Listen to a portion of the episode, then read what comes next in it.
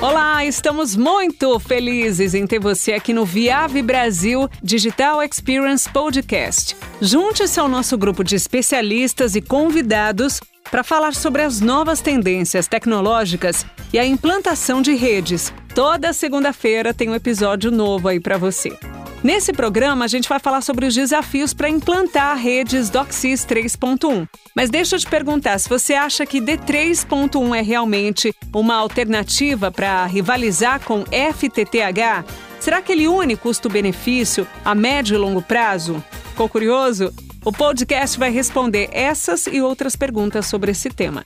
O objetivo desse episódio é apresentar essas duas tecnologias, DOCSIS 3.1 e FTTH. Vamos falar sobre os desafios que precisam ser resolvidos e mostrar qual o melhor caminho aí para um futuro de imediato e a longo prazo.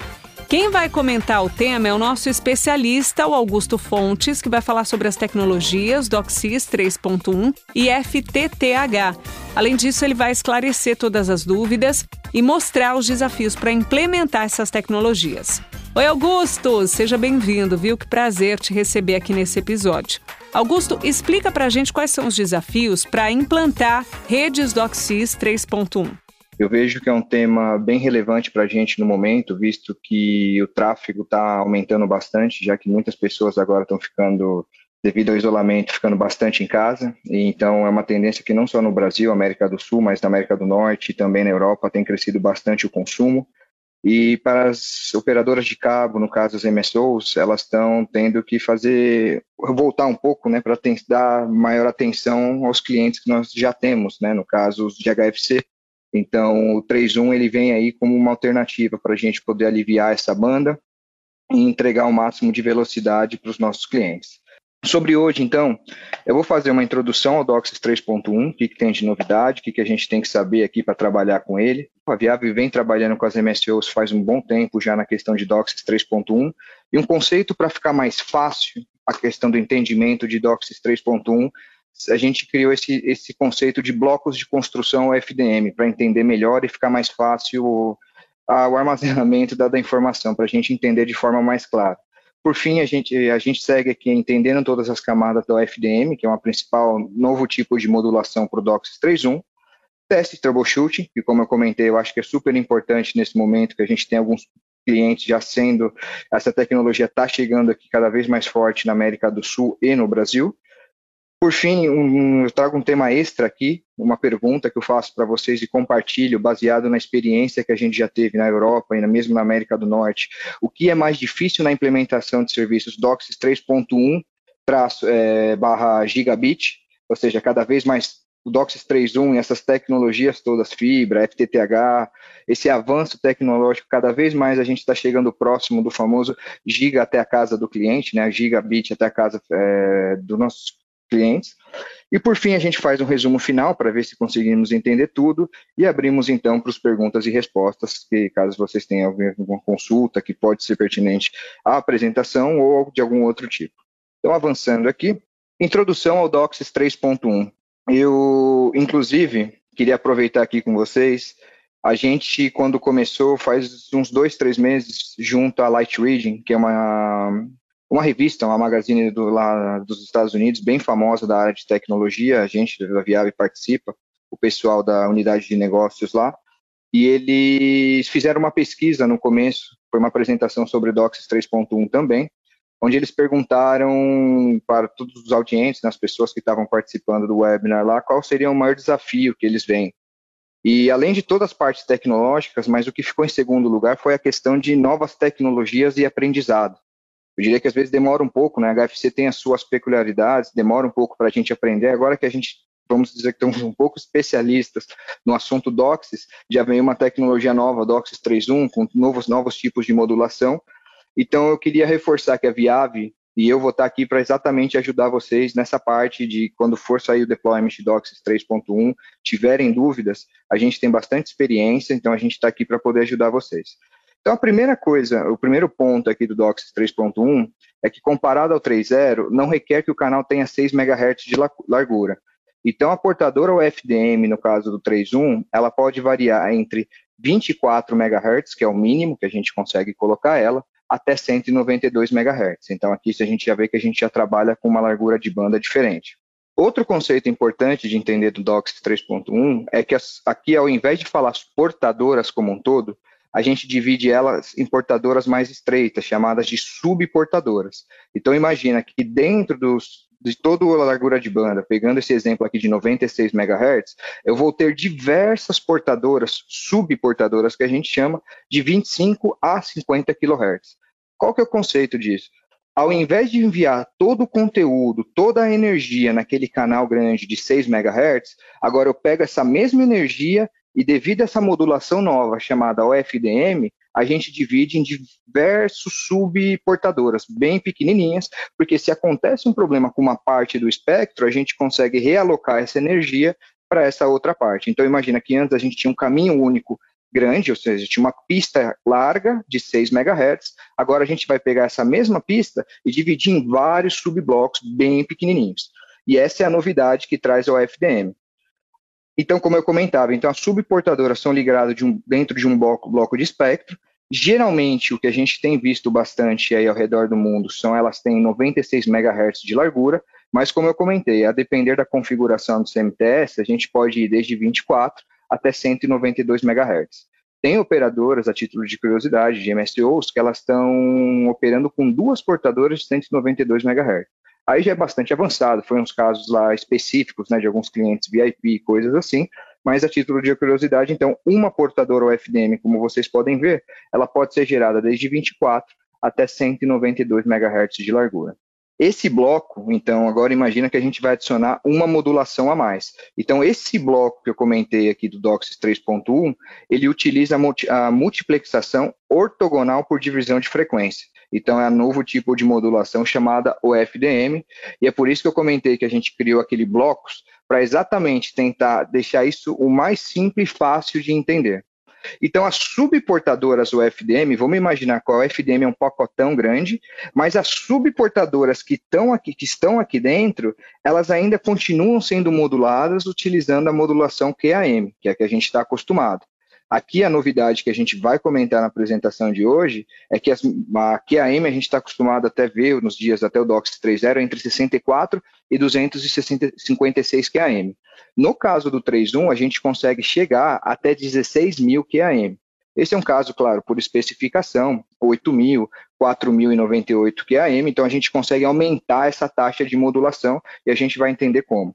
Então, como eu dizia aqui, pelas especificações da Cable Labs, a UFDM permite que a modulação das subportadores seja variável com base na qualidade da rede. Então, a depender da qualidade da rede, da quantidade de ruído, quão longe esteja o cliente e todos os outros parâmetros, a gente consegue variar de 16 até, como eu comentava, 16.384 QAM, isso é claro por especificação. Imagina que 16.384 com até às vezes no laboratório, aquele ambiente sem quase nenhum ruído, já é bem difícil de fazê-la funcionar, mas a gente está aqui para tentar passar por cima desse desafio.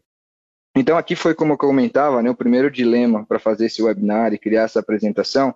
Então, muitas coisas novas para aprender, certo? Então, a dúvida que fica é: devemos aprender tudo ou nos limitamos ao básico? Então, como eu dizia, nessa série de webinars que eu pretendo fazer sobre o 3.1, eu vou primeiro decidir focar pela parte prática, que a gente já pode começar a aplicar. Então, ao invés de aprender tudo de uma vez, a gente tenta fazer um prático que reúna bons conceitos que a gente consiga entender de forma operacional. E mais para frente, até no final, a Enise vai me ajudar. Eu vou fazer uma pesquisa com vocês. A gente vai marcar outro, onde eu faço um, um pouquinho mais de um nível técnico mais elevado, para entender assim no bit como é que funciona o DOCSIS 3.1 e depois a gente faz aquele combinado comparando com o FTTH e os desafios, e eu tento trazer um pouquinho de novidade que está acontecendo lá em outros, é, outros continentes e outros MSOs ao redor do mundo. Para fazer um resuminho, né, então aqui o DOCSIS 3.1 ele consegue coexistir com o atual DOCSIS 3.0, então como a gente vê aqui, a gente tem 16 S-Sequans DOCSIS, e aqui mais duas portadoras de 96 MHz DOCSIS 3.1, com a modulação nova, o FDM. Então, falando um pouquinho desses blocos de construção e para tentar entender o que, que, é importante no FDM na prática, o que, que a gente tem que fazer no dia a dia para ter um bom funcionamento, Eu gostaria que vocês ficassem com esse conceito, olhassem bem essa imagem, então, os blocos de construção, e é, é literalmente isso. A gente vai seguir, vamos imaginar essa pirâmide ao contrário, desde a base até o topo. Então, cada bloquinho desse a gente vai entender por que, que eles estão nesses lugares, por que, que o PLC é considerado a base e por que, que os profiles B, C e D, que são os profiles de velocidades mais altas, estão lá no topo. Começando então pela base da pirâmide, né, o primeiro bloquinho de construção que a gente fala é o PLC, que é o acrônimo de Physical Link Channel, ou seja, PLC, né, Physical Link Channel, ou seja, canal de link físico. Então, essa é a portadora que o modem DOCSIS 3.1 procura primeiro ao determinar se há uma portadora UFDM presente. Então, aqui a primeira diferença que a gente tem, no, por que, que a gente tem que fazer a troca né, do cable, é porque é necessário um chipset novo para poder demodular essa portadora UFDM. Então, quando instalamos um cable modem 3.1, a primeira coisa que ele vai procurar no lineup inteiro é essa portadora PLC dentro da UFDM porque ele precisa dela para entender como é que a UFDM funciona e realizar a demodulação dela. Se por acaso o Cable Modem 3.1 não identificar a PLC, ele vai funcionar como um 3.0. Então, ele vai voltar para as S-sequências DOCSIS normais e ele vai operar como um 3.0 e a gente vai perder a vantagem de poder utilizar mais banda. Então, como eu dizia, o PLC contém informações críticas sobre como decodificar o sinal UFDM. Então, no caso, largura de banda, zonas de exclusões e todas as informações que a gente vai ver mais adiante. Nesse caso, como o PLC ele é o primeiro que o cable modem precisa é, demodular, o que verificar quais são as recomendações por parte da Viave. Então, aqui a primeira coisa é verificar se não tem code word. Na verdade, a gente está muito acostumado com BER e FEC, né? Aqui para o 3.1 a gente vai trocar um pouquinho, vai chamar de CWE, que seria Code Word Error, ou seja, erro de code word, ou seja, code word é um conjunto de bits. Então, o ideal é que não tenha nenhum erro incorrigível. Outro conceito que vocês vão ver, eu vou explicar mais para frente, é a questão que os erros corrigidos para o DOCSIS 3.1, eles não são tão importantes. Então, para o caso do PLC não ter nenhum erro incorrigido, ele tem que estar tá lock, né, no caso sincronizado, ok. A recomendação é que um MER mínimo de 15 dB e um nível acima de menos 15 também. Outra informação importante é saber qual que é o central desse PLC aqui, né? No caso aqui, 708 MHz. Então, o PLC ele traz um pouquinho mais de informações aqui para a gente verificar, exatamente por ele ser essa base da pirâmide, né? Ser o primeiro bloquinho de construção. O PLC, outra característica dele é que geralmente ele tem modulação mais baixa. Geralmente é recomendado que module ele em 16 QAM, exatamente para de repente se tiver algum ruído na rede, algum problema no momento de sync do modem, mesmo com todo o ruído ou algum problema na rede, o modem ainda consiga sincronizar com ele. Seguindo para o próximo bloco, então, feita a base, o próximo bloco importante na parte do DOCSIS 3.1 seria o que a gente chama de NCP, que seria Next Code Word Pointer. Então, o NCP ele informa o modem quais code word, vamos sempre lembrar que code word é um conjunto de bits, então seriam os pacotes né, dos nossos clientes, estão presentes e qual perfil usar em cada code word. Quando eu digo perfil ou profile, seria aquela questão das quais modulações que a gente vai utilizar, que a gente já vai ver na sequência. Então, primeira coisa é o PLC, para saber como é que eu demodulo essa UFDM, qual é a largura de banda dela, onde é que eu vou trabalhar. Na sequência, o cable tem que achar esse NCP para saber como é que esses pacotes, como é que esses code words estão sendo formados. Então, o NCP, eles são críticos para uma comunicação, comunicação de dados adequada e de qualidade. Outra informação interessante é que o desempenho FDM na parte alta é muito importante porque o NCP geralmente fica do meio da frequência para cá. Então, quando o NCP ele inicia a transmissão, ele é enviado em vários pacotinhos. Porque como o cable tem que saber, a transmissão é constante, a gente está todo o tempo enviando os code words, o NCP vai estar tá aqui o tempo todo. Então, por isso que é importante prestar atenção na parte alta do FDM, porque é aqui onde ele vive, como a gente diz. Então, ele está geralmente alocado nessa parte. A partir daqui ele começa a descer, mas para a gente, para o cable modem conseguir entender quais modulações e quais perfis eu tenho, o NCP tem que estar tá, é, lido. Nesse caso, por ele não ser o perfil de início, a gente só tem duas coisas importantes a olhar. O CWE não corrigido, ou seja, o code word erro, então erro de code word não corrigido, nenhum, então tem que estar em zero, não tem que ter nenhum erro não corrigido, e o status dele tem que estar como locked, ou no caso, então, sincronizado. Feito esses dois primeiros perfis, esses dois primeiros blocos, a gente continuando aqui os nossos bloquinhos de construção do FDM, o próximo bloco importante seria o que a gente chama de Profile A, então, o Profile A, ele é a base de um modem 3.1 para ele realmente operar na portadora UFDM. Então é aqui que ocorre aqueles processos do DOCSIS 3.0, dos DOCSIS legados que a gente está acostumado. É por onde é feito o comando e controle através do CMTS dos cables e o ranging em registro. Então, uma vez que o cable identifique o PLC, então eu entendi como demodula o FDM. NCP, já sei como é que funcionam esses pacotes, em quais modulações que eles estão. Então, daí que ele vai receber os, o comando e controle através do CMTS, como é que ele tem que operar, e a partir daí é onde ele vai realizar o ranging, né, que é a negociação de nível com o CMTS, e o registro. Se a gente tiver lá na base, dependendo de como for a, a característica de rede, se a gente tiver cadastrado na base lá e esse cable MAC tiver autorizado a sair para a rede, feito o registro, a gente consegue trafegar.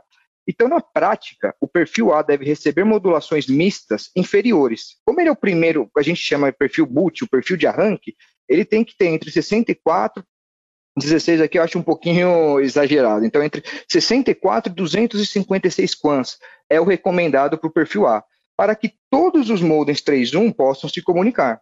Então, perfis de baixa modulação, porém, é, modulação mais baixa, eles podem operar em níveis mais baixos de MER. Então, essa é a vantagem, por isso que a gente recomenda que o perfil A, que é o perfil de boot, o perfil de arranque, ele seja uma modulação baixa também, porque se tiver algum probleminha, ele consegue fazer a comunicação com o CMTS. Então, basicamente, é aqui que sai sua capacidade de acessar a internet.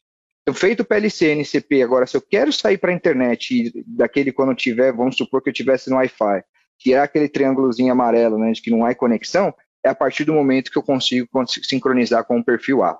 A recomendação é nenhum erro incorrigido e que o status ele esteja alocado, ou seja, que ele esteja é, sincronizado. Se o perfil A estiver bloqueado ou tiver erros incorrigidos que ele não consiga melhorar, o modem pode reverter e volta a utilizar 3.0. Então, uma das vantagens do DOCSIS 3.1 é exatamente aliviar o tráfego, né, aliviar a saturação. Então, de repente, a gente coloca os heavy users para utilizar DOCSIS 3.1, mas se a gente não verifica que o Profile A está funcionando bem, ele volta a operar como um 3.0 e vai aumentar a saturação. Ok, então aqui a gente, vamos supor que o Cable Modem achou o PLC, achou o NCP, conseguiu fazer o ranging em registro através do perfil A, a gente agora vai entender quais são as medições físicas que são recomendadas para essa UFDM, para essa portadora nova. Então, a, a, primeira coisa será a energia média da UFDM, ela tem que estar dentro do range. E aqui é um ponto interessante. Como a gente fala que ela tem subportadoras de 25 e 50 kHz, mas quando a gente fala de nível médio, a gente volta a utilizar espaços de 6 MHz. Ou seja, o ideal, então, é que o analisador de espectro, quando eu faço a análise da UFDM, eu colete níveis como se fossem portadoras, várias portadoras de 6 MHz dentro da largura de banda aqui da UFDM. A partir disso, qual que seria o ideal? Que esse range, que esse nível médio da UFDM, ou seja, então vamos supor que eu vou pegar o nível médio, o nível de cada uma de tipo, seis portadoras de 6 MHz dentro da UFDM, então 6 MHz, qualquer energia, 6 MHz, qualquer energia eu pego essa energia total, divido pela frequência, ou seja, pela largura de banda do FDM, e eu vou ter o que a gente chama de nível médio da portadora FDM. Por que, que é importante o nível médio? Porque as recomendações de diversos vendors e também dos fabricantes né, de produtos do DOCSIS 3.1 e também da Cable Labs é que o nível médio do FDM esteja próximo às SC-QANs aqui adjacentes. Então, vamos supor que eu tenha as S-Sequans, as DOCSIS 3.0, operando em 10, 9.5, eu diria que esse, esse sistema está equalizado, porque o nível médio da UFDM está bem próximo ao nível médio das QANs mais próximas. Então, o que, que a gente verifica, o que, que a gente recomenda de medição física para a UFDM? Como eu dizia, então, o nível médio da portadora, então medir, fazer a medição do nível médio dela de nível, ele é variável, depende de como está configurado os headends e hubs, mas a recomendação é que esteja acima de menos 6 dB, a dizer que ela está mais por final do, do line-up, a gente tem questão de tilt, então uma recomendação, o recomendado é acima de menos 6 dB. Outro ponto importante, então agora que a gente verificou que o nível está ok, não estou saturando lá o TX, a gente pode entrar aqui o que a gente chama de MER médio, pegando o mesmo conceito. Agora, imagina que as subportadoras, elas não têm a cada uma delas a, su a sua própria modulação. Então, aqui a gente tem que pegar cada uma dessas subportadoras e fazer o que a gente chama de MER médio. Ou seja, ver qual que é o MER de cada uma dessas subportadoras dividir pela quantidade total delas, e a gente vai ter um MER médio ao longo de toda o FDM. O recomendado, o MER médio é de 36 dBs. Por que 36 dBs? Eu trouxe aqui, que a gente puxou das especificações 3.1, qual que é o SNR, no caso o MER, né, o CNR, o Carrier Noise Rate, ou seja, variação é, portadora ruído, qual que é para no caso da UFDM? A UFDM, já podendo adiantar aqui, o DOCSIS 3.1, além da UFDM, ele traz um novo método de correção de bit, que é chamado LDPC. Matematicamente, esse novo método de correção de erro, ele traz para a gente como de 3 a 5 dB de ganho de SNR. E eu explico. Então, se vocês lembram bem, em DOCSIS 3.0, quando eu tinha uma modulação de 256 QAM, o mínimo para operar essa que era recomendada era entre 30 e 32 dB, na verdade, o ideal, né? 32 dB para operar uma portadora de 256 QAM. Quando a gente usa essa mesma modulação dentro da UFDM no DOCSIS 3.1, o mínimo já baixa para 27. Por que então o que a gente está recomendando 36? Porque a ideia de usar o DOCSIS 3.1 é exatamente aumentar o tráfego, certo? Dar maior eficiência para essa portadora. Então aqui, se a gente tem um mínimo de 36, a gente consegue operar até 2048 de modulação. Então, olha que interessante, eu costumo dizer que o DOCSIS 3.1 ele recompensa pelo esforço. Enquanto o 3.0 ele tinha uma limitação que não importava se eu tivesse com 32 ou 40 dB de SNR, ele tinha um limite lá de 256 QAM. Enquanto que o DOCSIS 3.1, conforme eu vou melhorando essa rede, eu vou tendo um ganho. Então, vamos supor, a rede estaria sendo impactada por um ruído. Eu consigo trabalhar, elimino esse ruído e subo o SNR para 30 eu consigo subir de 256 para 512 a modulação. E conforme eu vou melhorando ainda mais esse, esse CNR, no caso MER aqui, vocês podem ver que a modulação eu consigo chegar até 4.096, só que aqui é um MER bem desafiador, né, ter 41. Porém, se por eventualidade, se a gente trabalhar bem e conseguir chegar a esse valor, a gente consegue operar essa modulação mais alta. E para finalizar, o que a gente recomenda de medições físicas e entender como é que está funcionando a performance do OFDM, tem mais dois parâmetros aqui que são super importantes. O primeiro deles é o MER, que a gente chama de percentil, 2%, né, no caso 2% de percentil, é basicamente, imagina que, vamos supor que dentro da UFDM eu tivesse 100, 100 subportadoras. Se eu tivesse 100 subportadoras, esse MER percentil ele vai mostrar qual que é o MER pior de 2% dessas portadoras. Então, se eu tivesse 100 portadoras, vamos supor que de duas portadoras, vamos supor que todas as 100 portadoras elas tivessem um MER médio de 37. Só que eu tivesse duas portadoras operando com 34 de MER. Então, esse percentil vai mostrar para a gente qual que é o MER das piores portadoras que eu tenho, de 2% delas. Nesse meu caso aqui, as minhas piores portadoras, elas estão operando em 37,6. Então, quer dizer, mesmo no espaço do espectro aqui da UFDM, que eu estou mais prejudicado, eu ainda consigo operar um 2048. Então, em resumo, esse MER percentil, ele me mostra que se esse valor for bom, é ele que garantia que vai me dar garantia que a experiência do usuário será boa. Então, tentando trocar só, só para entender bem, então o MER percentil ele mostra como é que está a performance a nível de MER de 98% das subcarriers aqui dentro da UFDM. E por fim, Level Standard Deviation, ele mostra aqui para a gente exatamente qual é a variação de nível dentro da portadora. Então aqui, na verdade, ele está como level, mas na, ver, na, verdade seria MER. Então ele mostra qual é a variação de MER entre o melhor MER das subcarriers e o pior. Então, 37.6 mais 1.4, eu vou chegar mais ou menos a 39, quase 40 dB, é essa a diferença que eu tenho. Então, a gente tem que ver que a gente tem uma pequena variação dentro da UFDM aqui. Ou seja, eu conseguiria entregar uma boa experiência aqui se eu estivesse operando com essas características. Como é que funcionaria o FDM no ambiente de hoje? Então, esse foi um estudo que a gente fez com o MSO lá nos Estados Unidos, bem interessante. O que, que a gente fez? Essa MSO, no caso, ela fez um levantamento de toda a rede, todo o parque de cable modems dela, qual, como é que estaria o valor de SNR naquele momento. Então, eles viram ali que em porcentagem vocês veem que a maioria dos cables deles estava operando entre 32 e 38 dB de, de IMER, né, no caso de SNR. Então, se eles pegassem todos esses cables que estão operando nesse intervalo aqui e fizessem o swap de um cable 3.0 para um 3.1, eles conseguiriam sair de 256 QAM e operar entre 1024 e 2028, ou 2048. Então, eles fizeram essa leitura, é até um exercício interessante, né? Então, se a gente consegue fazer a nível Brasil aqui, de todos os cables que a gente tem na planta, e tirar essa média para entender como é que eles estão operando hoje, a gente consegue ter uma ideia de qual, qual maior eficiência, né, quanto, qual o ganho que eu teria de fazer a implementação do DOCSIS 3.1.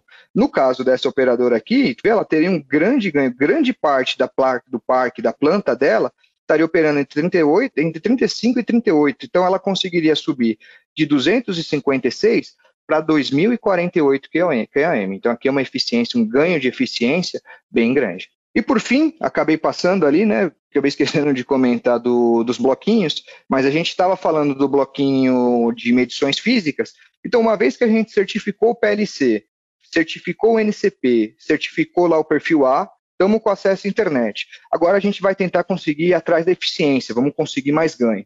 Então, por fim, a última parte daquela minha pirâmide, daqueles meus bloquinhos, é o que a gente chama de profiles, ou perfis, né, na tradução para o português, B, C e D. Então, os, pro, os profiles B, C e D, eles permitem modulações mais altas, com a ideia de maior eficiência. Então, todos os perfis, todos os esquemas de perfis, lembrando que eles são configurados no CMTS. Uma dúvida que saía bastante nos Estados Unidos, quando a gente começou a fazer a implementação, era que achavam que o Cable Modem que definia isso. Não. Como tudo na rede DOCSIS, no caso, o CMTS é que, que contém todas as informações. Então, é definindo os perfis e os profiles no CMTS, ele aplica, se o cable vê o que o cable faz, ele verifica a qualidade da rede, né? A gente vê aqui, então, pô, o SNR está bom, então ele começa a ir para perfis mais altos, aumentando a eficiência. Então, imagina que naquele mesmo caminho, onde antes eu trafegava a 100 km por hora, eu vejo ali que eu não tenho tanto buraco na pista, não tenho tanta interferência, eu consigo ir a 200, 300 por hora. É até uma brincadeira que a gente fala, né? Então, o meio HFC é o mesmo. Quando a gente tinha o DOCS 3.0, a gente tinha um carro com limitação, vamos supor, uma Fórmula 2, uma Fórmula 3, dadas as limitações. Quando a gente fala do DOCS 3.1, é, é uma Fórmula 1, ou seja, mais eficiência, velocidades maiores, que a gente consegue ir, é, trafegar ali acima dos 300, 350 km por hora, só como exemplo aqui. O que a gente recomenda na questão dos perfis B, C e D é exatamente o que a gente fala de dividir e conquistar ainda funciona. O que a gente quer dizer com dividir e conquistar?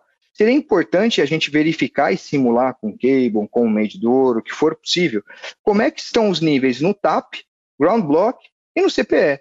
Ou seja, como é que esse nível está saindo no TAP, como é que está entrando na casa do cliente e como é que está ali no ponto de acesso, né? Onde é que o cliente tem o quê? Por que, que a gente fala isso? Porque imagina que eu tenho um cliente com 500 MB, 600 MB, uma velocidade mais alta.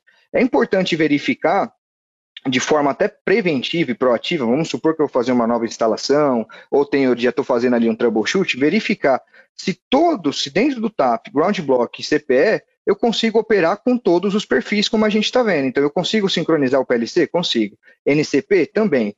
O perfil C, no caso, desculpa, o perfil A, que é o de arranque, né, o perfil inicial, consigo também. Então, eu sei que esse cliente vai ter acesso à internet. Por fim, é importante verificar se os perfis B e C funcionam em todas as partes da rede. Porque se amanhã esse cliente ele tem 256 QAM, mas liga e necessita de uma banda maior, subir as velocidades, a gente sabe que ele vai conseguir operar em perfis mais altos. Aqui eu já aproveito que a gente tem os code words corrigidos e não corrigidos. Qual que seria a diferença aqui? Eu tinha falado para vocês que o LDPC, que é o novo método de correção do FDM, ele é muito, mas muito mais eficiente do que o método do DOCSIS 3.0. E o que, que isso quer dizer na prática? Que os erros corrigidos, eles já não são mais KPIs na DOCSIS 3.1. Então a gente vê, se a gente pesquisar na internet, muito manual, muito vendo, a própria Cable Labs fala que os erros corrigidos, a gente vai ter cenário onde a gente vai ter quase 100% de erro corrigido, mas não vai ter nenhum incorrigido. Porque quando a gente aumenta, a gente vai para 2048, 4096, é, a, ele é menos imune ao ruído, né? Então a gente está aumentando em muito a taxa de modulação. Porém, para poder dar eficiência por 3.1, foi desenvolvido esse método chamado LDPC, que ele dá uma maior eficiência na correção de erros. Então ele consegue mesmo que eu estiver com uma grande quantidade de erros, mesmo assim ele consegue corrigir. E isso por experiência própria nossa, a gente começou a ver lugares que tinham 90% de erro, na hora que a gente ia ver corrigido, nenhum erro. Então aqui a gente acaba até falando em eficiência, a gente acaba não prestando atenção nos erros corrigidos, por isso que a gente fala o que verificar nos perfis. Erros não corrigidos, então vai variar, depender do perfil. E no caso aqui, se estão locados. Lembrando que mais modems rodando em perfis altos, melhor eficiência da rede e, por fim, experiência do cliente. Eu tinha comentado com vocês no início que a ideia da Viave de ajudar vocês seria exatamente com esse conceito de blocos de construção. Então, aqui, fazendo somente uma revisãozinha né, do que a gente viu, como é que funciona o FDM como um todo, o que, que a gente tem que ver na prática. Então, a primeira coisa que a gente revisou foi o PLC, né? Ele é a base da pirâmide. Ele, o PLC, então, ele contém informações críticas sobre como decodificar o sinal FDM. Na sequência, vem o NCP, que informa como é que estão configurados cada um dos pacotes dentro da OFDM. Então, ele fala para a gente questão de perfil, onde é que o cable vai achar esses pacotes dentro daquele, dessa largura de banda um pouquinho maior. Perfil A é o perfil de inicialização, ou seja, para operar em DOCSIS 3.1, todos os modems 3.1 têm que conseguir demodular e operar no perfil A. Então aqui a gente comentou que a energia média do FDM precisa estar dentro do range, range no caso das S-sequências adjacentes, ou seja, aquelas próximas. Um bom MER e falta de ruído permitem modulações mais altas, então a gente consegue sacar maior proveito do DOCSIS 3.1. E por fim, se a gente está falando de 3.1, né, então uma vez aqui perfil A como eu falei, é muito comum a gente utilizar o perfil A com QAM256, que é o perfil, o profile que a gente está mais acostumado a usar no DOCS 3.0, mas o ganho seria os perfis mais altos, né? O perfil B, C e D, que aqui a título a gente pode pôr vai 1040, 1024, 2048, e no futuro, vamos supor um, uma rede com muito pouco ruído, ou quase nenhum, 4096 com. Então, essa é a base, é assim que funciona o bloco de construção FDM. Entendendo então todas as camadas, aqui fazendo mais uma revisãozinha para ficar claro. Então a gente tem essa tabelinha, reforçando que no final da apresentação a gente compartilha essa apresentação com vocês, no final do webinar. Então aqui os componentes, como a gente pode ver, o componente PLC até o Profile A, eles são críticos para o funcionamento do DOCSIS 3.1. PLC e NCP, recomendado, deveria ter zero erros incorrigidos. Caso contrário, a UFDM pode não funcionar. Não vamos afirmar que 100% dos casos, se tiver às vezes erro, não vai funcionar? Não. Mas a grande maioria, o que a gente tem visto é que se tiver alguns erros aqui, pode ser que a UFDM não funcione, que acarreta que o cable volta a operar como 3.0. Perfil A, ele causa um QoE ruim e possivelmente tornará a portadora inutilizável. Então, o que acontece? O cable fica tentando fazer ranging no perfil A, fica tentando ir para a internet no perfil A. Se ele não consegue, que, que ele vai fazer? Como o 3.1 ele é interoperável com o 3.0, os cable modems 3.1 funcionam 3.1 e 3.0, ele vai voltar a utilizar as sequence 3.0. No caso aqui, os perfis B, C e D, eles são considerados com uma importância high, ou seja, alta, porque no caso aqui o que ele afeta é mais a qualidade de experiência, não quer dizer que eu não vá operar o FDM.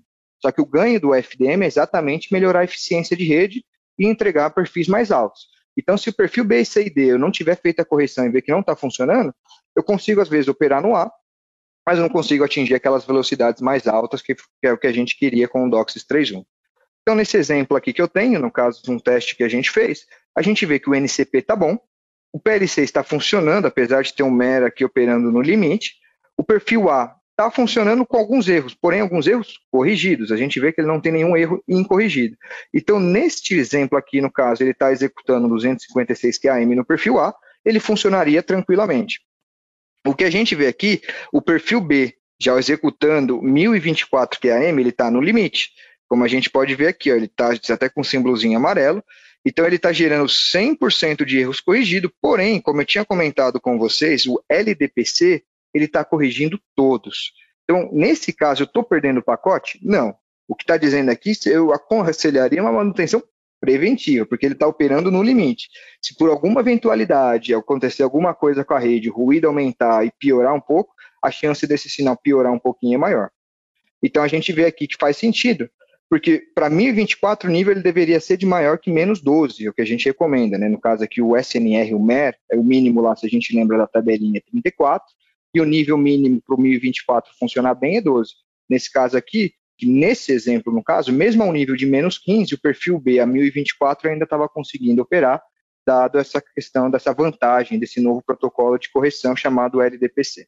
Como é que a gente faria teste de sinal? Como é que a Viave tem pensado? Como é que seriam os testes de sinais e troubleshooting do caso do FDM? Então, como a gente viu, o MER ele é super importante. O MER, então, o teste de sinal, por que, que eu trouxe esses dois casos aqui, onde eu comparo um MER estável com um MER instável? Qual é a diferença para esses dois casos? Quando eu tenho um MER instável, como vocês veem, então imagina aqui, ó, que eu tenho uma portadora UFDM de 547 a 659 MHz de largura. E o, e o MER, é, aqui no caso, ao invés de variar da esquerda para a direita, ele varia no tempo de baixo para cima.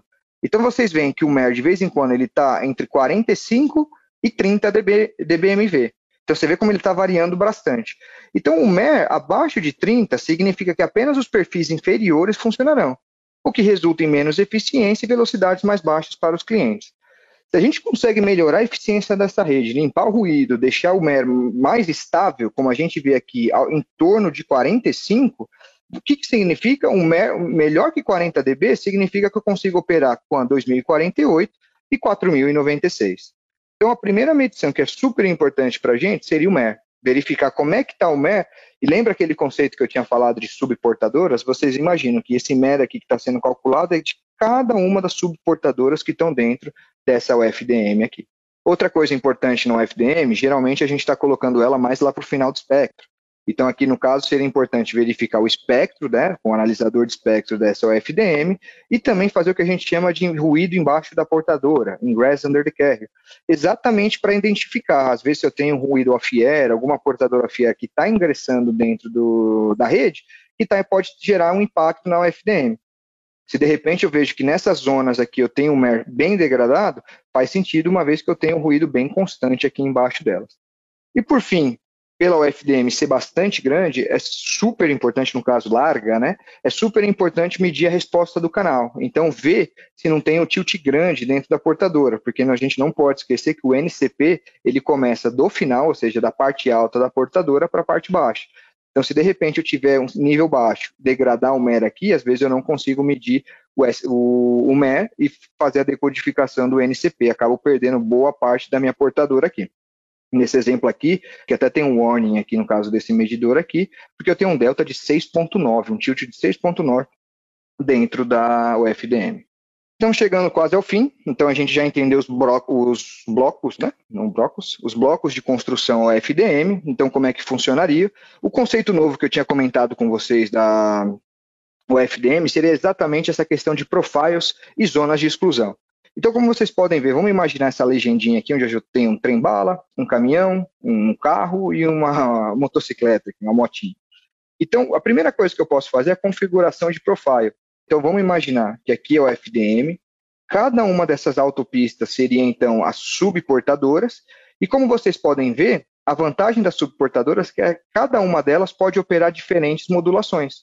Então, o perfil A, a gente vê que ele tem dentro da, de toda a largura de banda, ele tem diferentes modulações. Então, a gente vê que tem 2024 intercalando com 64 QAM.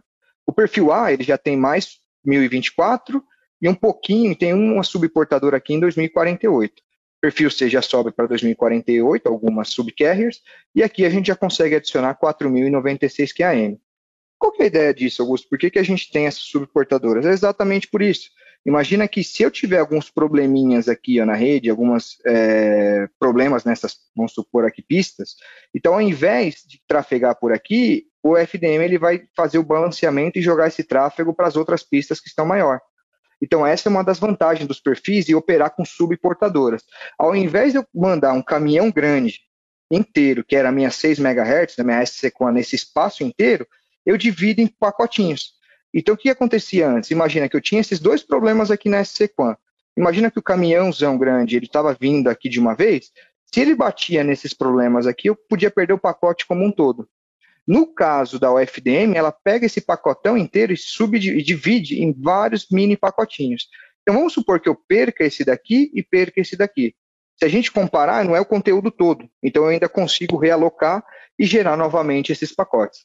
E no caso aqui, outra característica que a gente tem, não muito recomendada, para porque a gente pode perder eficiência, mas às vezes como ações paliativas, eu tenho visto algumas operadoras, às vezes, de repente, ainda mais agora no momento, vamos imaginar de pandemia, que eu não tenha toda uma equipe pronta para fazer o troubleshoot, o que a gente pode, no momento, às vezes, que acontece aqui, a gente tem um exemplo dos Estados Unidos, né? Como é que operam lá a T-Mobile, a AT&T, a Verizon e a Sprint. Vocês veem que elas têm aqui quais que são o uplink, o downlink e o off-air delas. Então, se essas são zonas conhecidas e a gente sabe que nesse momento a gente não está conseguindo limpar o espectro inteiro, o que a gente pode vir a fazer, o que a FDM permite, é criar zonas de exclusão. Só que aqui seriam os dois pontos. Né? Enquanto a zona de exclusão pode, a gente, no caso, evita de ser impactado pelo ruído, a contrapartida é que a gente perde eficiência, né? porque a gente está deixando de utilizar um, um, um espaço ali da portadora. Então é sempre o cuidado de como trabalhar e manejar e gerenciar essas zonas de exclusões. É possível? É recomendado o tempo todo, não. Na verdade, eu, de repente, como um paliativo local ali, para só evitar do, do CMTS ficar tentando enviar num local que a gente sabe, fazendo uma analogia, tem um buraco aqui, a gente pede para ele realocar esses dados, mas o ideal é sempre prestar atenção, tentar limpar essa, o espectro para utilizar 100% da UFDM. Como é que funcionaria, então, a, a matemática teórica? A gente, eu deixei aqui como teórica exatamente porque a gente, eu não vou considerar aqui os overheads, então, no caso, os cabeçalhos docs, então, vamos fazer só uma matemática em teórica para entender qual que é o ganho de eficiência que a, e de alguns casos que a gente vem, tem visto algumas operadoras utilizando ao redor do mundo.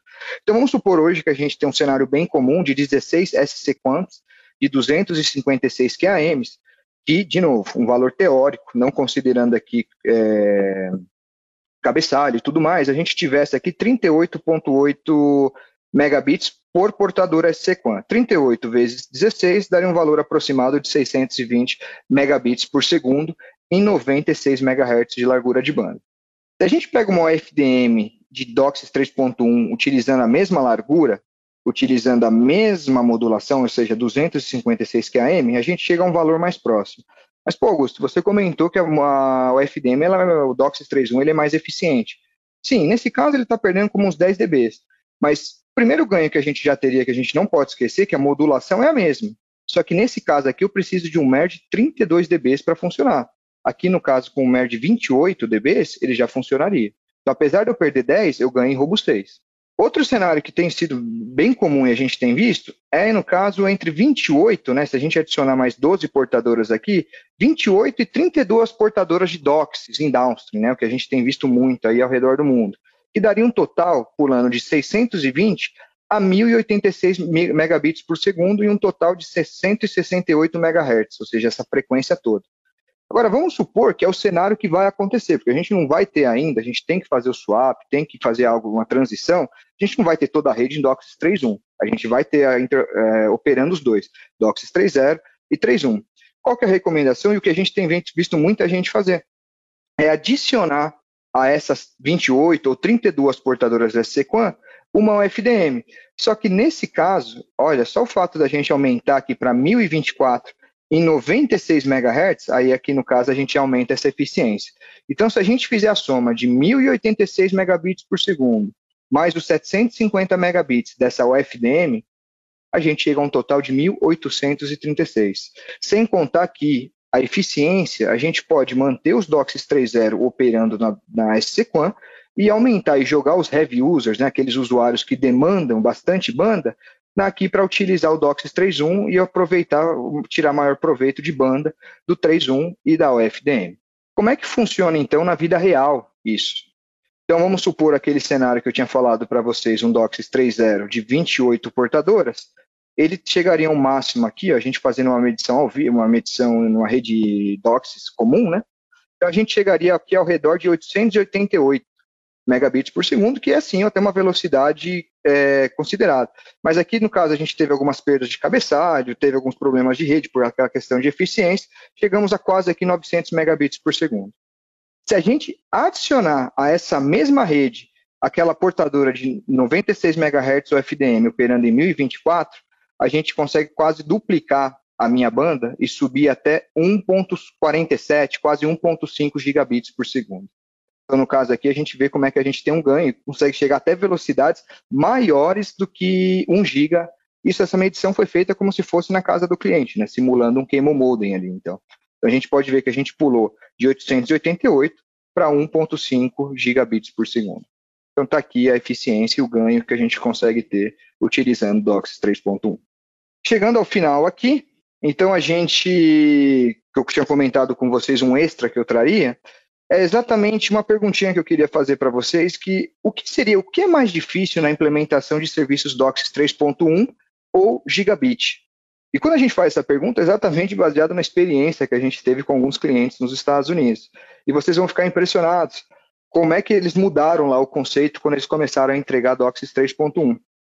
E o exemplo que eu trago para vocês é o famoso efeito de funil. Então, imagina que a gente tem aquele mesmo cenário do slide anterior, uma conexão DOCSIS 3.1 entregando 1.5 GB a casa do cliente. Então, vamos supor que eu tenho um cable modem aqui DOCSIS 3.1 com Wi-Fi, operando no, no, no standard mais novo de Wi-Fi que a gente tem de mercado, né, que seria o 802.11ac, MIMO 3x3. Então a gente já vai ver o primeiro funil. A gente está entregando no DOCSIS 1.5 GB, que a gente até tinha feito a medição. Só que quando a gente converte para o protocolo AC, o máximo de camada física que ele chega é 1.3 GB.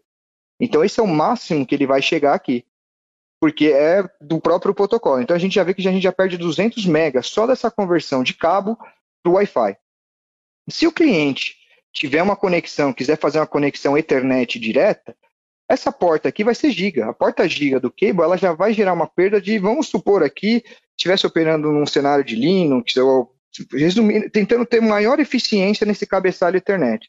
O máximo que a gente chegaria aqui é entre 95, 950 e 960. Então o próprio cliente já teria uma perda.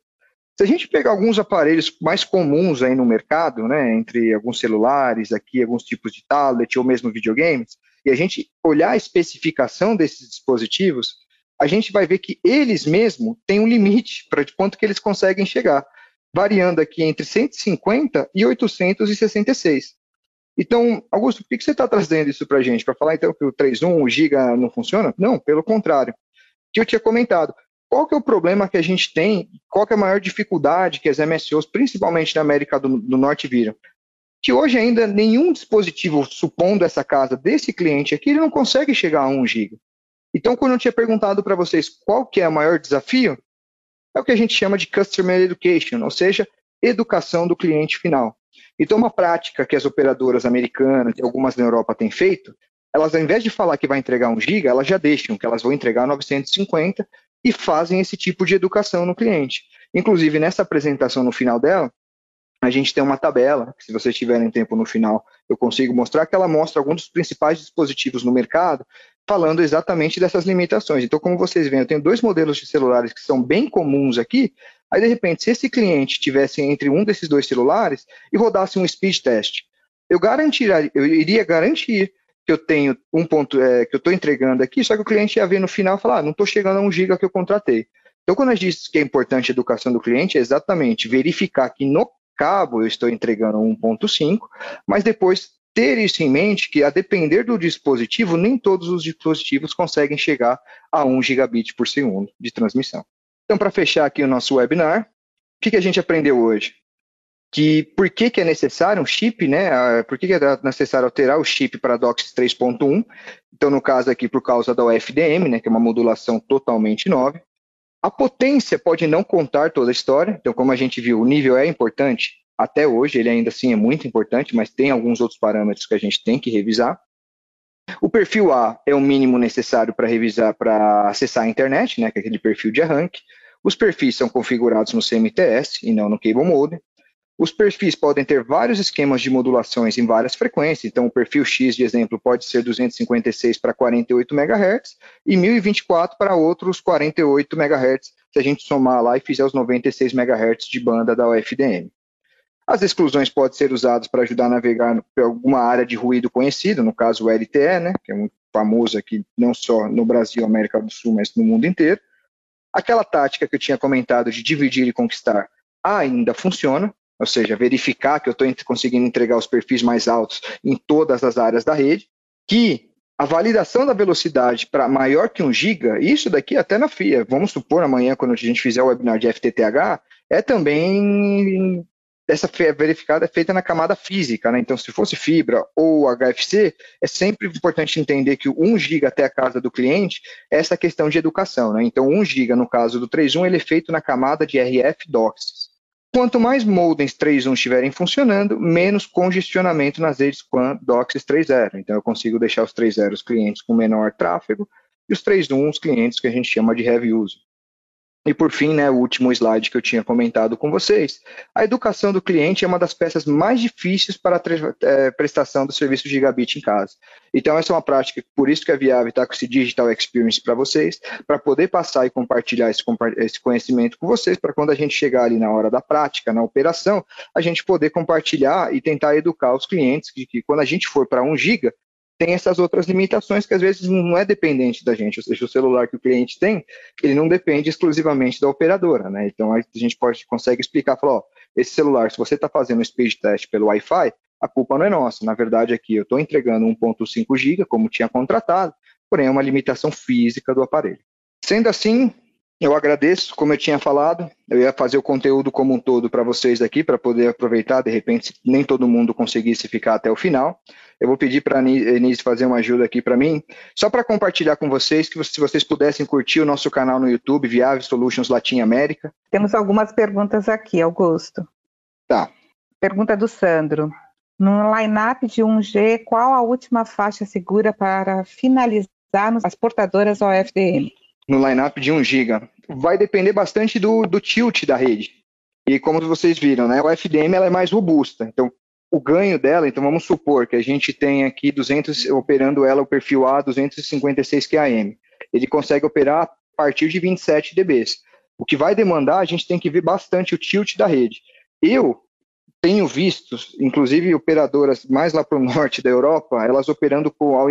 Uma recomendação que a gente faz é, ao invés de uma inteira de 196 MHz, que ela é bem grande, é difícil trabalhar nela, duas de 96.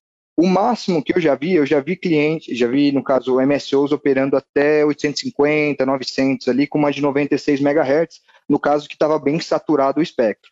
Então, o cuidado que a gente tem que tomar é na questão da saturação do transmissor. Lembrar que a portadora, o FDM, 96 MHz, a gente divide por 6 MHz.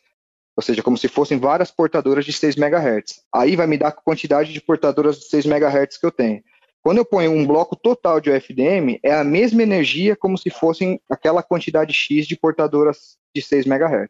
Então, o cuidado que eu tenho que tomar é ver meu espectro, então aqui onde, onde entra algumas medições que são importantes, verificação de sweep, resposta em frequência e também para ver a questão de não saturar o amplificador. Mas já vi operadores, como dizia na Europa, operando com acima de 850 uma de 96 MHz. No caso, eles tinham a configuração de 32 portadoras Quam e duas portadoras DOCSIS 3.1 de 96 MHz cada. É, uma outra pergunta. Se este MER percentil for menor que 35 problemas, até quanto abaixo disso é o limiar para parar o funcionamento? Excelente pergunta.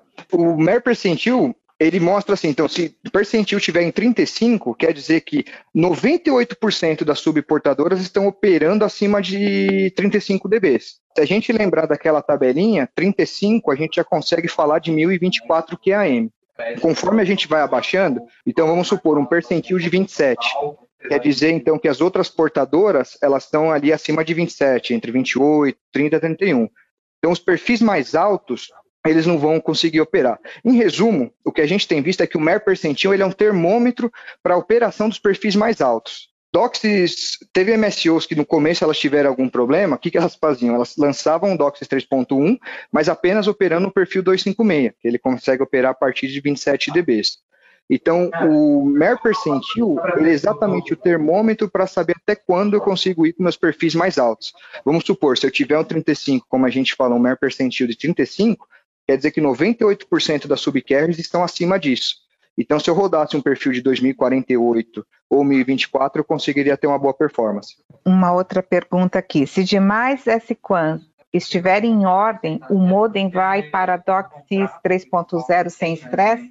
Se as demais S-Sequans estiverem em ordem, ele vai ser, sim, se as outras S-Sequans estiverem sem estresse, imaginando, ver se eu entendi bem a pergunta, mas supondo que o DOCSIS 3.1 ele não consiga sincronizar com a PLC, e aí ele não acha a PLC ou o NCP e ele volte a operar 3.0, sim, ele vai correr para 3.0 sem estresse nenhum. Claro que, as, como foi colocado, desde que as SC-QANs normais, elas estejam dentro de um limiar aceitável de, de nível, né, de performance. KPI significa potencialmente problema? KPI, na verdade, quando a gente fala KPI, se eu entendi bem, seria Key Performance Indicator, né? Então, seja, quais são os principais parâmetros que a gente considera para um funcionamento legal da rede. Quando a gente fala do Oxys 3.0, seria basicamente nível, MER e BER. Ou seja, são os três KPIs que a gente considera. Se esses três valores em 3.0 tiverem ok, a tendência de ter um bom funcionamento das portadoras é alta. DOCSIS 3.1, os KPIs que eu tinha comentado, então, no caso, para a gente lembrar, né, seria o, o MER das subportadoras, ou seja, o MER médio de toda a UFDM, o desvio, ou seja, qual é a diferença entre o MER maior e o MER menor das subportadoras, e esse MER percentil que a gente tinha comentado, né, que como eu gosto de usar, ele seria um termômetro para saber até quanto, qual perfil mais alto eu consigo rodar naquele, vamos supor, naquele node ou naquele espaço de rede. O FDM até 1 GB é um problema? Essa frequência afetaria demais NCP, que, seguindo explicação, segue as superportadoras mais altas para as mais baixas? Excelente pergunta. É, então, a gente tem que lembrar e que a NCP, ela geralmente ela vem do final da UFDM para o meio, né? Ela, ela vive ali, né? Então, a gente brinca que ela fica escondidinha ali na UFDM. Sim, aqui é super importante a gente verificar o tilt da rede, porque quando a gente vai para 1 giga, o tilt lá é muito maior do que em 550 ou 750. Mas, se a gente tiver, eu conheço aqui bastantes operadores que têm um processo de sweep ou algum outros processos para verificação da resposta e frequência da rede, se ela tiver ok, ela vai funcionar. E lembrando sempre, a UFDM ela é mais robusta. O NCP, ele, ele, assim como o PLC, ele roda em um perfil mais baixo. Vamos supor uma UFDM, recomendação minha, 96 MHz, ou seja, um pouquinho mais curtinho, Gente, também, só recomendação, não quer dizer que a gente tem que seguir. Mas o que a gente tem visto no mercado, uma 96 lá no final, é natural que chegando lá no final de rede, ela vai ter um tilt elevado. Porém, sempre lembrar que o NCP ele tem um perfil de modulação mais baixo, entre 64 e 16 QAM. Então, 25, 24 dB de SNR, ele funcionaria. Então, ao mesmo tempo que ela é maior e tem esse problema de variação de tilt, ao mesmo tempo ela é mais robusta devido ao LDPC dela. Então ela tende a funcionar como eu tenho visto, a maioria das operadoras elas têm colocado as, OF, as OFDMs, mantém o lineup como ele está atualmente com o DOCS 3.0 e adiciona as OFDMs no final. Qual que é o ganho disso? Eu não preciso sair correndo atualmente, né, que a gente está com esse momento de isolamento social, eu não preciso sair correndo para fazer expansão de rede, expansão de filtro, eu consigo melhorar a eficiência com o mesmo cabo, com a mesma rede que eu tenho. Transições entre profiles A, B, C e D e descida para DOCSIS 3.0, caso problemas MER ou níveis CNR intermitentes são visíveis com queda de sincronismo terminal? Não, na verdade, por isso que é importante, ou através do CMTS, a gente ter um método de medição. O que vai acontecer? Quando tem queda de perfil, por ser mais robusto o 3.1, teoricamente ele não vai cair, o cable. A depender, claro, por exemplo, a gente fala que saiu de um 35 dB de SNR para um 20. Aí, obviamente, ele vai cair porque foi uma queda brusca. Mas a partir do momento que esse SNR sai de 35 para 30, vamos supor, o, o, o cable, o que, que ele vai fazer? Ele vai, ele vai abortar o perfil mais alto, porque a ideia dele é ele não perder o sinal. Então ele vai tentar descer até o mínimo que ele conseguir. Então vamos supor, eu estou com perfil a 256, perfil B 1024 QAM, perfil C 2048. Estou operando 2048 tranquilo. De repente alguém bateu no cabo lá, começou a ingressar ruído, degradou o SNR. O cable, quando ele vê que ele degradou o 3.1, o que, que ele faz? Ele vai baixar para o 1024. Vai tentar performar no 1024. Não conseguiu, ele desce para o 256. Não conseguiu fazer o ranging, ele vai tentar voltar para o 3.0. Se aí no 3.0 ele não conseguir, seguindo todo o protocolo da DOCSIS, aí é onde ele vai começar a piscar os LEDs. Na verdade, então, o impacto que o cliente sentiria é na navegação. É, mais uma pergunta do Manuel. Ao invés de dar shutdown nas subportadoras devido a alguma interferência em faixa pontual, compensa configurar nesta faixa específica um pacote de modulação mais baixa em apenas algumas subportadoras já sujeitas à interferência? Com certeza, com certeza. Se o DOCSIS 3.1 está aí para isso e ele permite esse tipo de configuração, é exatamente um dos ganhos que a gente tem com ele. Claro que é baseado no estudo de caso, a depender de qual grave é o impacto daquela LTE, Mas sim, tenho visto também MSOs, principalmente quando tive lá nos Estados Unidos, tive a oportunidade de conhecer algumas delas, elas fazem isso. Teve uma MSO, por exemplo, ela ficou um pouco assustada no começo, que ela só rodava o perfil 256, porque ela estava no momento de ainda de limpeza de ruído, querendo cuidar da rede. O que, que ela fez? Ela falou: vou colocar DOCSIS 3.1 256, porque eu sei que vai funcionar em 27, trabalho, melhor a eficiência da rede e depois eu subo. Essa característica também. Ou seja, ao invés de eu gerar uma zona de exclusão e tirar todo aquele espaço de frequência, a gente pode baixar a modulação para um perfil mais baixo e ver se ele consegue ser imune àquele ruído que está ocorrendo ali. É, mais uma pergunta do Fernando. No caso da OFDMA, funciona da mesma forma? Excelente pergunta, Fernando. Como eu falei, né? Hoje eu tentei ser prático e você vê que mesmo sendo prático, ainda me alonguei um pouquinho aqui na, na, nas explicações. O FDMA, eu vou comentar dela no, quando eu falar do DOCSIS lá na parte mais detalhada, né, que é o que a gente chama de deep dive, né, mergulho fundo no DOCSIS 3.1. Mas falando por cima e da forma prática, o FDM e o FDMA elas são iguais. A diferença é que o FDM ela fica fixa lá. Quando a gente põe o cable, quando conecta um medidor, um analisador de espectro, a gente vê o FDM lá. Por que, que é o FDM A? O FDM assíncrona, ou seja, tem que ter um cable ali transmitindo o FDMA para ela aparecer. Então imagina, ela aquele, aquele todo aquele bloco gigantesco, só que pulsando. Por isso que ela é um pouquinho mais detalhada, mas os conceitos da UFDM A são exatamente os mesmos. É que a diferença é que no FDM, e nessa apresentação detalhada tem até um, um slide bem didático que a gente tem, imagina que enquanto o FDM downstream ela vai enviando os pacotes, pacotinho por pacotinho, porque como ela é broadcast, ela está ali o tempo todo, o FDMA ela já funciona em blocos. Então, o que, acontece? Imagina que assim, ela pega um ranging de CMTS, de cables, então ela pega cable 1, cable 2, cable 3, junta todos aqueles pacotes e envia de uma vez. Pega mais uma quantidade X de pacote e envia de uma vez. Só que ela é assíncrona. Porém, o funcionamento dela é igualzinho da UFDM de downstream. É uma pergunta do Manuel. E na variação de algo da OFDM, ela muda para legado sem cair sincronismo terminais? Eu não cheguei a testar, a gente testou em laboratório na Viab com os terminais que a gente tinha na época do vendor específico. Quando a gente fez o teste lá, não, ela faz, ele faz o chaveamento automático, ele vai degradando, perde performance e aí ele já pula para o 3.0. Mais uma pergunta. Para obter um MER percentual, precisa utilizar uma DSA, um DSA 6000 ou 6300? Excelente ponto. Quando a gente fala em DOCSIS 3.1, igualzinho os cable modems, os medidores, em geral, eles, a gente consegue, com um medidor como um analisador de espectro, a gente consegue ver a FDM. A gente chama né, de o ray stack, ou seja, a parte de fora dela. Para sincronizar e ver o map percentil, eu preciso de um chipset DOCSIS 3.1.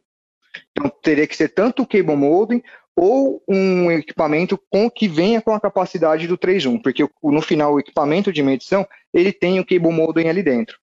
O que eu consigo fazer hoje com os medidores, com os medidores atuais, a gente consegue medir o nível, pelo menos, dentro das OFDMs. Então, a gente consegue, vamos supor, 96 MHz, vai dividir em blocos de 6 MHz e a gente consegue ver o nível dessas portadoras, para ver se pelo menos o nível está de acordo.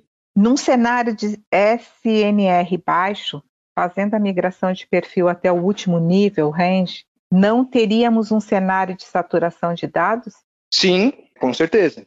Vamos imaginar igual, igual a gente viu, né?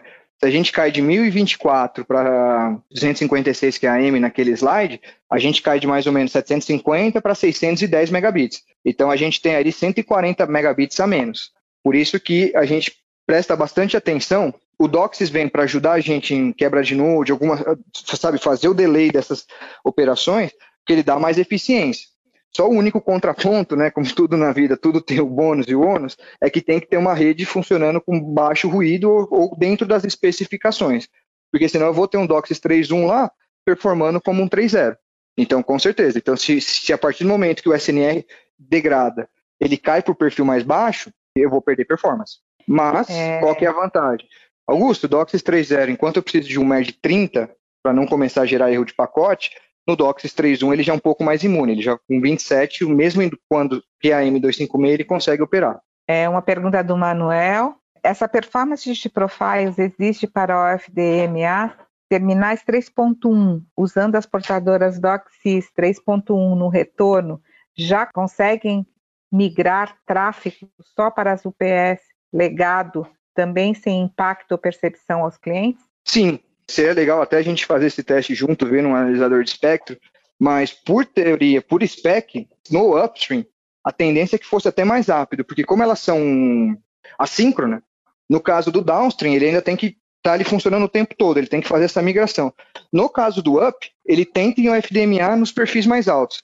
Se ele não consegue, na próxima janela de intervalo, tudo, ele, vai perder um pacote, mas no seguinte ele envia. Ele vai enviar no 3.0. Uma pergunta do Fábio. E qual equipamento de campo é utilizado para essas medições? A gente depois tem toda a linha, né? No caso, a Viave e a Trilite que estão junto, tanto a linha DSP tem os modelos novos que vêm com chipset DOCSIS 3.1 e no caso da Viave tem a linha ONX. Pessoal, obrigado mesmo. A gente está aqui sempre para melhorar. Desculpa qualquer coisa, gente. Mais uma vez, obrigado aí. É, as respostas do Augusto foram excelentes, né? Você ficou sabendo como os investimentos nessa área farão a diferença para o futuro. Eu adorei o papo. Você gostou? Então continue participando aí dos nossos encontros, tá? Se você tiver alguma solicitação ou orçamento, pode nos contatar via WhatsApp no número 11 991 537 426. O nosso programa está terminando, mas na próxima segunda-feira tem muito mais conteúdo. A gente volta para discutir o tema desafios e medições nas redes 5G. E para comentar esse assunto, a gente recebe o Fábio Marchiori. Até o próximo programa. Um abraço para você. Tchau.